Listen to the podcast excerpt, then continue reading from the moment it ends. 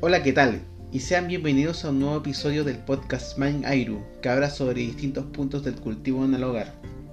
Mi nombre es Celso y junto a distintos expertos daremos gratis tips de cómo mejorar tu huerto urbano, de manera amigable con la naturaleza y con algunos datos sobre algunas plantas.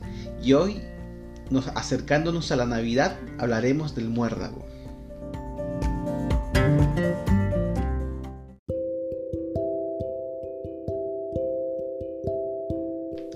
El muérdago actualmente se asocia a menudo con la magia de la Navidad, pero su simbolismo data de los antiguos druidas celtas. Estos creían que el muérdago representaba la esencia de Dios Sol Tatanis y que cualquier árbol con muérdago en sus ramas era sagrado. El solsticio de invierno era cuando el jefe druida, vestido con una túnica blanca, podía cortar el sagrado muérdago con una hoz dorada. La planta especial podía ser utilizada para rituales o medicina. Se creía que tenía propiedades milagrosas. Una poción hecha de muérdago podía curar enfermedades, servir como antídoto contra venenos, asegurar la fertilidad en humanos y animales y proteger contra la brujería. De hecho, nada de esto era buena idea.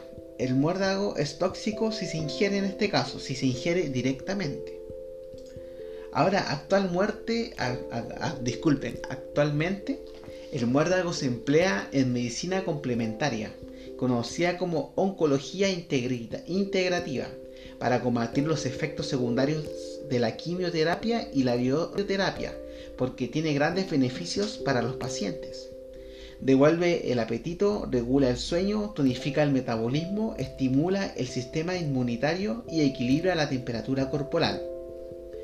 En Suiza y Alemania se emplea como tónico para generar para personas que no, están enfermas y en España se suministra desde hace una década como terapia complementaria a los pacientes de cáncer. Bueno, interesante cómo se utiliza hoy día el muérdago. Eh, por lo general las personas lo entendían entendido como la planta que se colocaba encima de la puerta para besarse en la Navidad.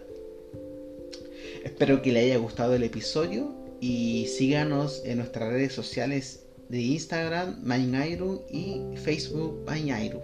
Y nos vemos la próxima semana con otro pequeño tips o probablemente con una entrevista con un ingeniero agrónomo que nos dará algunos consejos de cómo poder cultivar de buena manera nuestras queridas plantas.